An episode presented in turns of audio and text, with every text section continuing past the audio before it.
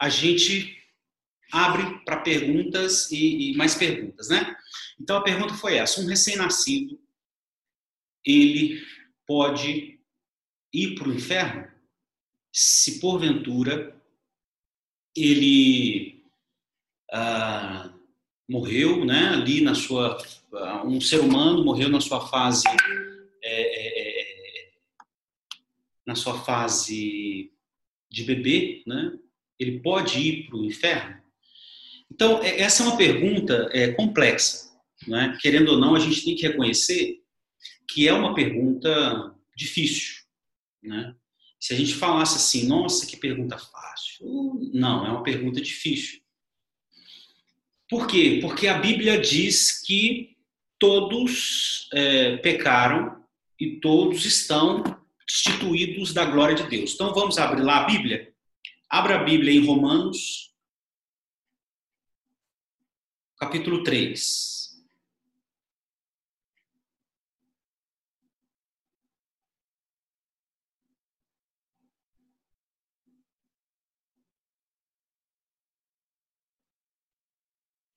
Primeiro, Romanos capítulo 3, versículo é, 10. Diz, Romanos 3, 10. Como está escrito, não há justo nenhum sequer.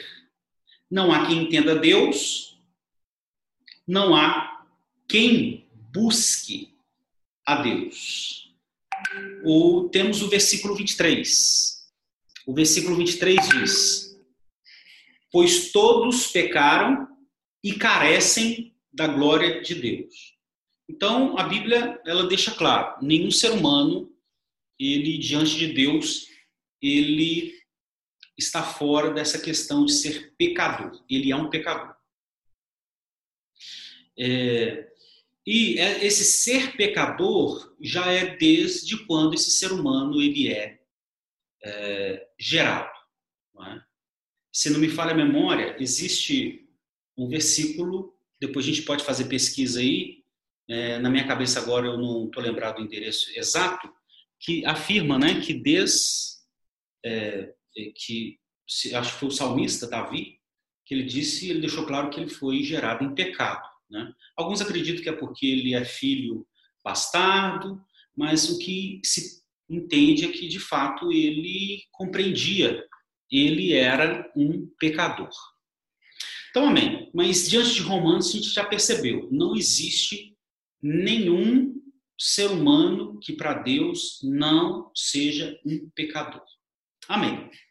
Então, as crianças, um ser humano, ele já é no momento da sua no momento da fecundação do ovo, no momento que aquele ser humano ele dá início à sua existência, Deus concede àquele ser humano o início da sua existência na fecundação do, do óvulo da mãe pelo espermatozoide do pai.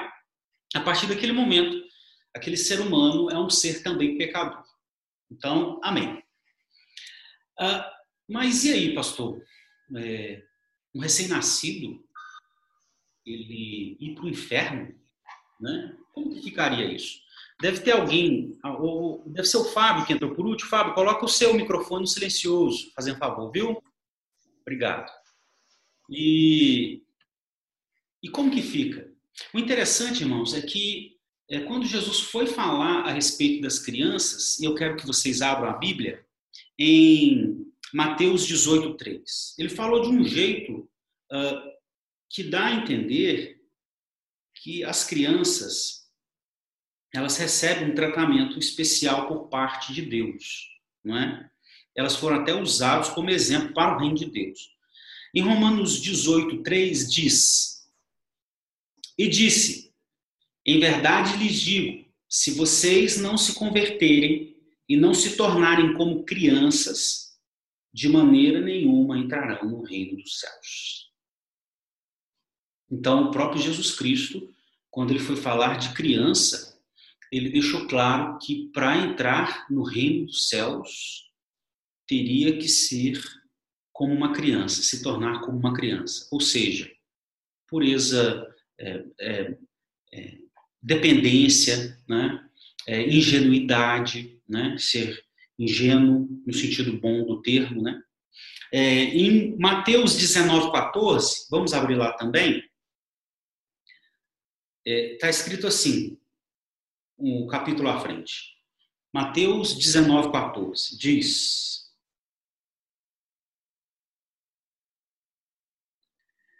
Jesus, porém, disse: Deixem os pequeninos e não os impeçam de vir a mim, porque dos tais é o reino de Deus. Então, quando o Senhor Jesus Cristo ele foi fazer essa ilustração a respeito do reino, a respeito do governo dele, ele fez questão de usar as crianças como um exemplo a ser seguido para se estar no reino. Ah, pastor, mas isso não prova que as crianças serão salvas. É, de momento não. É, porém, é, percebe-se que uh, elas uh, recebem um tratamento especial por parte de Jesus Cristo e elas servem até de exemplo para o reino de Deus.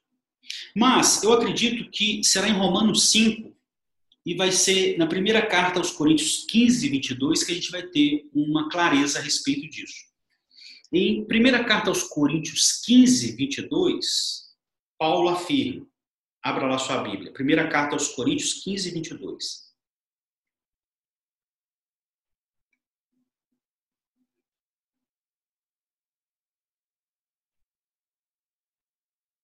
Está escrito. Porque, assim como em Adão todos morreram, assim também todos serão vivificados em Cristo. Agora tem só uma questão interessante aqui. Como que uma pessoa é vivificada em Cristo? Só tem um jeito. Quando ela recebe a iluminação do Espírito Santo e aceita Jesus. Quando ela recebe uma, uma graça sobre ela, um favor sobre ela, e ela aceita Jesus. Então, é, perceba, a parte B do versículo 22 deixa claro: todos, não são todos de, eh, no sentido de todos os humanos, é todos que aceitaram Jesus. Agora, uma coisa interessante é que se é todos que aceitaram Jesus é que vão ser verificados, e aí agora eu quero usar um, um ensino do Millard Erickson, que é essa teologia aqui, olha, teologia sistemática do Millard Erickson, né? E a página que eu estou conversando com vocês é a página 615. Aí o Millard Erickson ele propõe uma coisa que eu gostaria que vocês pudessem refletir, né, a gente. Ele diz assim, olha, como todos que são vivificados em Cristo precisam aceitar, ter consciência de Cristo e aceitar, ele diz que do mesmo modo todos que, que, que, que, que morrerão, como diz o texto, deixa eu ler o texto fielmente aqui, ó, porque todos que morrem em Adão ou seja, ele afirma, aqueles que recebem a condenação, e a gente vai receber o, vai ler o Romanos 12, porque o Romanos 12 ele vai mais profundo, todos que recebem a culpa do pecado, eles precisam ter uma consciência de culpa. É aí que está é a argumentação que agora a gente vai para Romanos 12, mas aí já está construído uma argumentação. Primeiro, quando Jesus falou das crianças, ele usou elas como exemplo do reino, isso é marcante, sim. A gente não pode deixar isso de lado. E segundo, quando Paulo vai argumentar que todos serão vivificados em Cristo, a doutrina já deixa claro que todos que vão ser vivificados em Cristo são todos que aceitaram, tiveram uma consciência de Cristo e aceitaram Cristo. Em contrapartida, todos usando, aí chama-se paralelismo, usando essa verdade a respeito de Cristo, a gente também usa essa verdade a respeito da culpa do pecado. Então, todos que vão receber a culpa do pecado e vão receber a condenação do pecado, que é a morte eterna, são pessoas que têm consciência de culpa. Entende? E um bebê não tem consciência de culpa. Então, como eu preciso ter consciência para aceitar Jesus, eu também preciso ter consciência de culpa, ou de erro, pelo menos, para ser condenado. Entende? Amém? Mas daqui a pouco eu abro para as perguntas. Agora a gente vai ler Romanos 5, que é o que Paulo ele aprofunda mais, e a gente já está, né? A gente abre para pergunta, porque, como a gente combinou, não vai ser um tempo tão demorado, né? Está escrito assim, Romanos, o capítulo 5.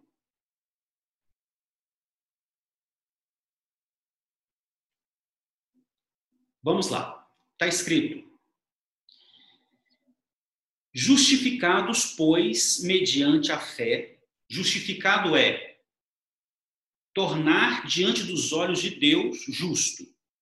E nós somos justificados é pela fé, não pela obediência da lei, mas pela fé na promessa que o Messias viria, não é? E mudaria a nossa história. É, o que apontava o sacrifício do Antigo Testamento, ele morreria no nosso lugar, não é? Isaías 53, o servo sofredor diz que ele levaria sobre ele as nossas, a nossa culpa. Então, justificados, ou seja, tornado justo, pois mediante a fé, ou seja, crendo em Jesus, não pela obediência, temos paz com Deus por meio do nosso Senhor Jesus Cristo, pelo qual obtivemos também o acesso pela fé a esta graça, no qual estamos firmes, e nos gloriamos na esperança da glória de Deus.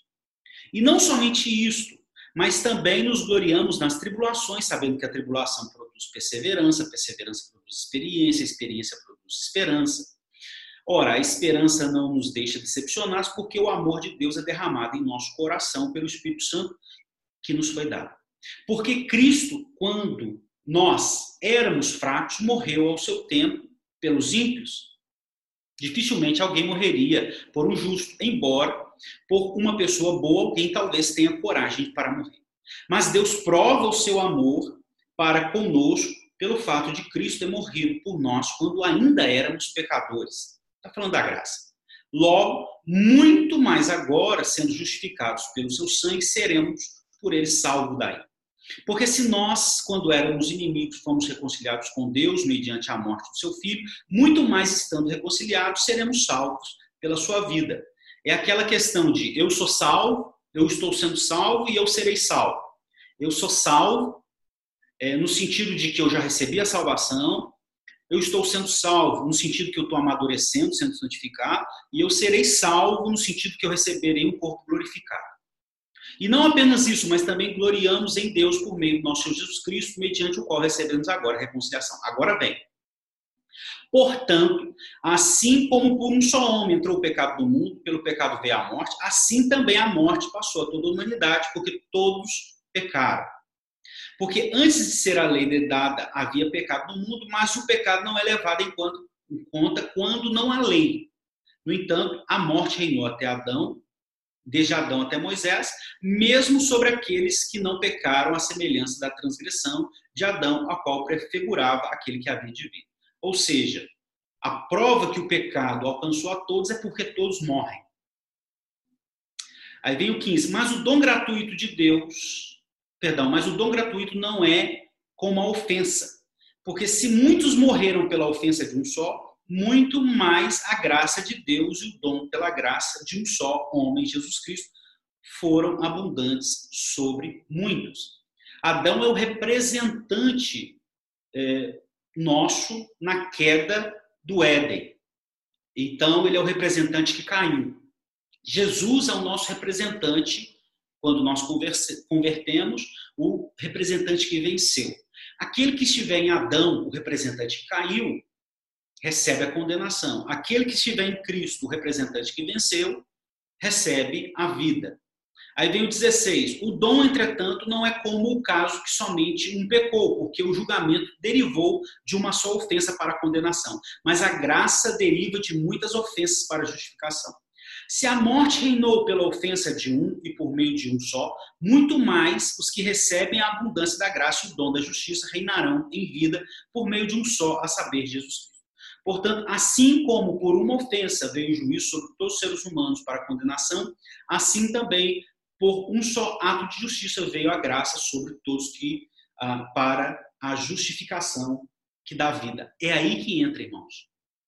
A mesma coisa que Paulo falou em Coríntios, ele fala em Romanos, o versículo 2. Ele associa a condenação, ele associa a ofensa e condenação à salvação, à justificação que dá vida em Jesus Cristo. Então, preste atenção, para eu receber vida em Jesus, todos vão receber vida em Jesus? Não. Só todos que aceitaram Jesus. Todos vão receber o perdão da condenação de Jesus, só quem aceitou, quem tem consciência de Jesus e aceitou. Então, o milagre que ele faz? Ele faz o, o contraponto, ou paralelismo, que ele usa o termo. Ele diz: se uma pessoa é salva porque tem consciência de Cristo e aceita Cristo, a condenação, não é? a culpa é só é atribuída à pessoa quando ele tem consciência do pecado, do erro. Amém? Versículo 19: Porque, como pela desobediência de um homem muitos se tornaram pecadores, assim também, por meio da obediência de um só, muitos se tornaram justos. Aí eu vou só concluir o capítulo. A lei veio para que aumentasse a ofensa, mas onde aumentou o pecado, aumentou muito mais ainda a graça, a fim de que, como o pecado reinou pela morte, assim também a graça reinasse pela justiça que conduz à vida eterna por meio de Jesus Cristo, nosso Senhor. Então é no versículo 18 que concorda com a primeira carta aos Coríntios, o, o 15, 22, é o paralelismo, né? Como uma pessoa só recebe vida quando tem consciência de Cristo e o aceita. Ah, quem entrou aí, desliga o microfone, por gentileza, viu? A mesma coisa é, uma pessoa recebe a culpa, ele é um pecador, mas ele só recebe a culpa quando é, ele tem consciência do erro. Então, mediante isso, é por isso que nós falamos que uma pessoa só é responsabilizada, só recebe a culpa do pecado quando ele tem consciência, ele começa a ter consciência do pecado.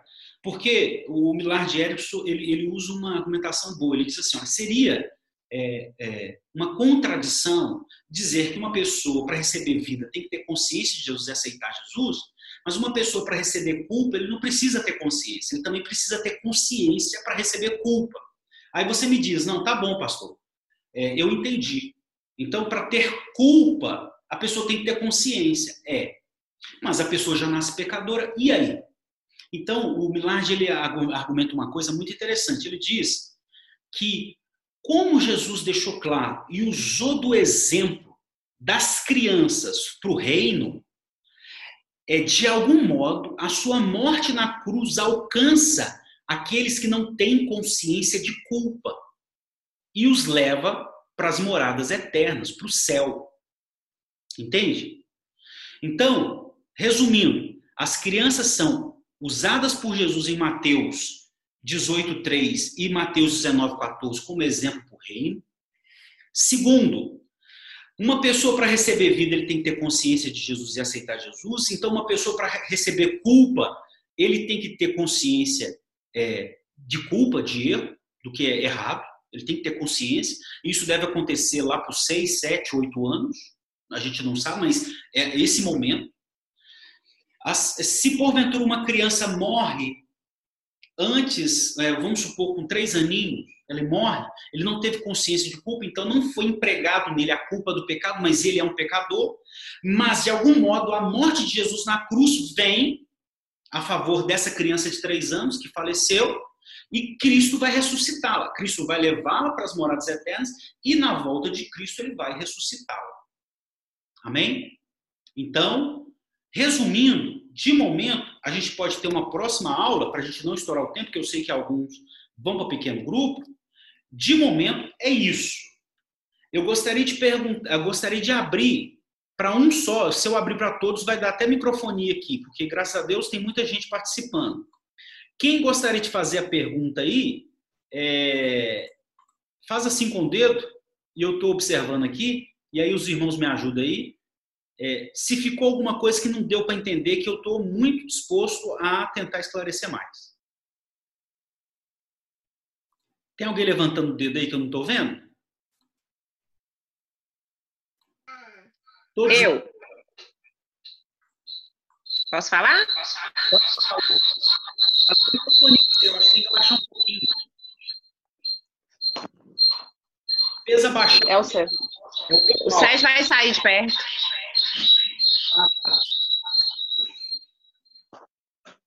Pode falar, Lu. Pastor, é, falou sobre crianças, né? Sobre a questão de consciência. É, sobre assim, aí eu estava pensando aqui, sobre pessoas com necessidades especiais, é, tipo Down, tipo é, problema psicológico, é, esse, esse, tipo de, de, de, pessoas, como que fica assim nessa questão? Do mesmo jeito, do mesmo jeito. Se essa pessoa ela não tem consciência da culpa, perdão, é da culpa, do erro, melhor dizendo.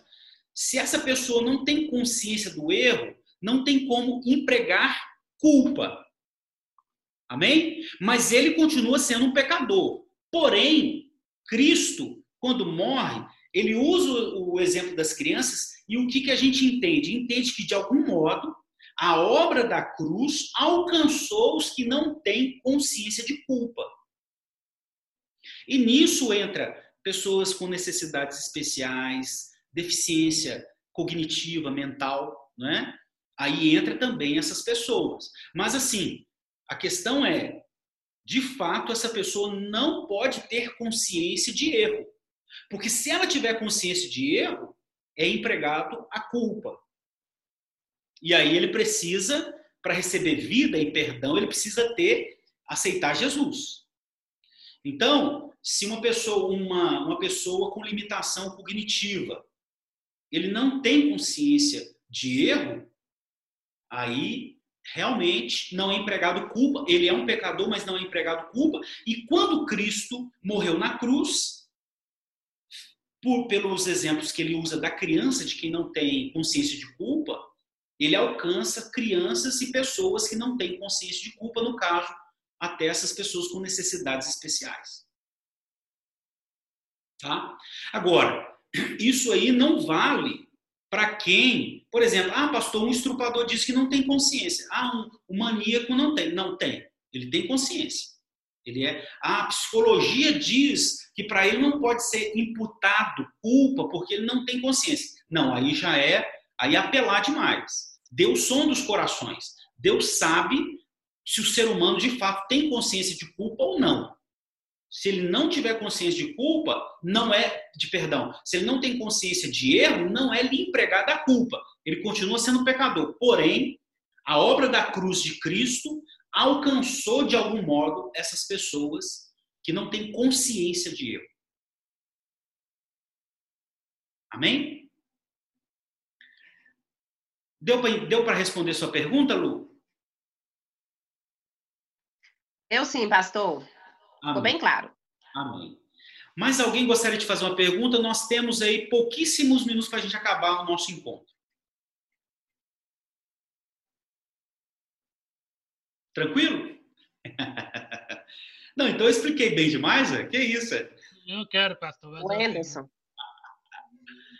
Então pode perguntar, é só mais uma pergunta e a gente já está quase acabando. Vai lá, pode perguntar. Tá. É, eu gostaria de saber, pastor, uma pessoa, quando adulta, ela tem consciência daquilo, da plenitude de tudo que ele faz, e ao passar do tempo, ela entrega sua vida a Cristo. Mas com o tempo, ela vai se tornando uma pessoa já de idade, com certas dificuldades, aí começa a ter dificuldade de conversar, de falar, e, e os médicos diagnosticam, é, dá o diagnóstico àquela pessoa de que ela já está com problemas mentais. Então ela já não começa a agir por si própria. Isso. Ela começa já a agir por deficiências da doença. Como que fica essa pessoa? Ela se torna uma criança de novo. Sim. Então, é, Eberson, nós podemos, num outro encontro, a gente pode fazer o seguinte: a gente pode aprender sobre a segurança da salvação. Uma pessoa que teve consciência do erro, aí foi empregado culpa para ele, ele precisa de Cristo lhe empregar o perdão. Em Cristo, o Pai lhe empregar o perdão. Então, ele tem a consciência, então por isso que nós pregamos o evangelho sem cessar, sem cansar, todo o tempo. Porque para que a pessoa tenha consciência de Jesus e aceite Jesus pela obra do Espírito Santo. Então, vamos supor um crente que, que aceitou Jesus com 40 anos. Aí chegou a 80 anos, ele virou uma criança, ele teve Alzheimer, por exemplo. É, ele tem a segurança da salvação, ele não perde a salvação. Ele, mesmo perdendo a consciência, ele em algum momento teve, ele se tornou uma ovelha de Jesus, Jesus fez dele, colocou essa ovelha no aprisco dele, e ele tem a salvação, e quando ele falecer, ele vai se encontrar com Jesus nas moradas eternas. Amém? Amém?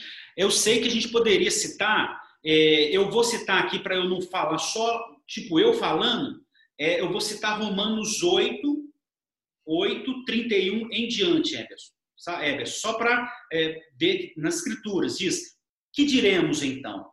à vista dessas coisas. Se Deus é por nós, quem será contra nós? Aquele que não poupou seu filho para mas por todos nós o entregou, será que não nos dará graciosamente com ele todas as coisas? Quem intentará acusação contra os eleitos de Deus? É Deus que os justifica, ou seja, Deus bate o martelo e fala: você está declarado justo. Quem vai condená-los? É Cristo que morreu, ou melhor, quem ressuscitou, ou que está à direita de Deus e também intercede por nós. Quem nos separará do amor de Cristo? Então, ele começa a fazer perguntas a respeito de quem é de Cristo, quem tem condições de mudar essa condição diante de Deus. Essa pessoa, a condição dessa pessoa diante de Deus. Ninguém. Se Deus bateu o martelo, é justo, ele não volta atrás e diz: Ah, eu enganei, você não é mais justo. Não é? Então, bater o martelo é justo? É justo. E é Deus que dá condições para essa pessoa, até a, a morte dele, se manter é, um salvo. Mas isso pode ser, em um momento, a gente pode ler mais versículos e expor com mais cuidado. Amém? Irmãos, para a gente não estourar o nosso combinado, eu até gravei essa aula, vou usar esse termo, e se alguém tiver desejo, depois eu mando o link para vocês assistirem de novo, ler os versículos, guardar a explicação, e se alguém te questionar a respeito, é isso. Jesus tratou criança, as crianças de modo especial, ele usou elas como exemplo do reino, e quando diz criança, é, certamente é todo aquele que não tem consciência do, do erro. Para uma pessoa receber perdão, ele tem que ter consciência de Jesus e aceitá-lo. E para uma pessoa receber culpa, ele tem que ter consciência do erro. Aqueles que não têm consciência do erro, de algum modo, a cruz de Cristo, quando ele morre, de algum modo, ele alcança as pessoas que não têm consciência do erro. Por exemplo, ele usa a ilustração das crianças para o seu reino. Amém? Então nós cremos que quando uma criança ela morre, ela é alcançada pela cruz de Cristo, porque nela não foi empregada culpa. Ela nasce pecador, mas não foi empregado culpa porque não teve consciência do erro. Mas mesmo nascendo pecador, de algum modo a cruz de Cristo alcançou essa criança, porque as crianças são usadas como exemplo para o reino de Deus. Amém? Ok? Então, eu vou pedir o Sérgio para orar, para a gente finalizar esse momento. Sérgio, ora aí por nós. Amém? Amém. Soberano Deus, Criador dos céus e da terra. Nós te agradecemos, Deus, por esse momento, Deus, a qual nós tivemos de aprendizagem, Senhor Deus. Muito obrigado, Senhor Deus, por nos proporcionar esses momentos, Senhor Deus. Eu entrego a vida para de cada irmão que está aqui participando conosco, Deus. Que o Senhor possa nos estar revestindo, cada um de nós, Deus, de poder, Deus, para que nós possamos ser pessoas melhores, Deus, e ser discípulos do Senhor, Deus, multiplicadores, Deus. Muito obrigado, Deus, por, essa, por esse momento a qual nós passamos, Deus. Te agradecemos, Pai, em nome de Jesus Cristo, Deus. Amém. Amém. Então, irmãos, amém. Até quarta-feira que vem, 18h30, e com um novo assunto, ou talvez a gente pode aprofundar nesse assunto aí, a respeito da salvação. Deus abençoe a todos, viu? Graça e paz. Amém. Amém. Amém, pastor. Graças a paz. Tchau, graças a paz a todos.